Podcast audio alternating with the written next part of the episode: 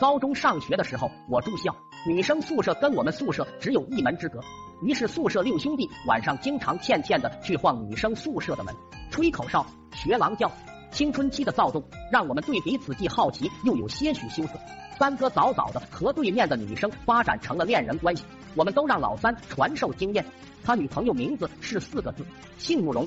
据说这丫头从小体弱多病，他爸妈为了让孩子好养活些，起名叫慕容金刚。当然了，这是小名，大名叫慕容钢铁。三哥教给我们如何取悦女孩的心，如何用语言打动女孩那坚固的堡垒。我们虚心学习，哥几个商量了好几天。又是一个月黑风高夜，我们准备发动攻势。临去前，老大拍了拍我的肩膀说：“咱们这是第一次集体表白，你把唢呐带上，吹个曲吧。一是能缓解尴尬，二也能增加情调。”我苦着脸拿出我的珍藏版唢呐说：“大哥，我就会吹哭器官，还有大出殡啥的，都是跟爷爷讨白佛学的。”别的我也不会啊！大哥思索了一会，一咬牙，沉声道：“这有啥？总之得需要音乐调情的，反正他们都听不懂，你听着点吹，就吹哭七关吧。一切准备就绪，哥几个都准备动身。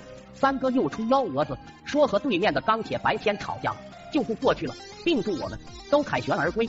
来到宿舍门前，老四用力推了一下门，门居然没锁。由于老四用力过猛，竟把自己闪倒在地，一个狗啃屎趴在地上。我们几人见门一开，兴奋的踏着老四的身体冲了进去。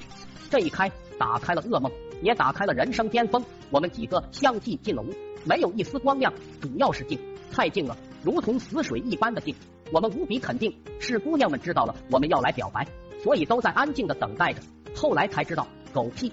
老三和钢铁吵架后，钢铁为了防止老三晚上去他们宿舍求他，一气之下竟然告诉年级主任，说晚上总有人敲门骚扰。年级主任寻思这事可不小啊，当即通知了我们班主任、校长，他们把这些女同学安置在别的宿舍。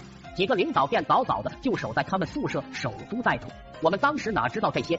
我鼓起腮帮子，拿起唢呐，一首哭泣关首先打破了宁静。几个人看我已经进入了状态，便向四周扩散，寻找着各自要表白的女同学。我渐入佳境，刺耳的悲意徐徐而来。不知道的还以为我要送走这一屋子人。在我悲凉的曲子中，哥几个来到各自喜欢女孩的床位下，开始吟吟低语，说着一些让人发麻的情话。殊不知面对的全是学校领导。我也来到我的女神床位前，由于太黑，我只能看到一个轮廓坐在床上。我当时还纳闷，今天女神怎么看着有点壮，那一坨跟个大藏獒似的。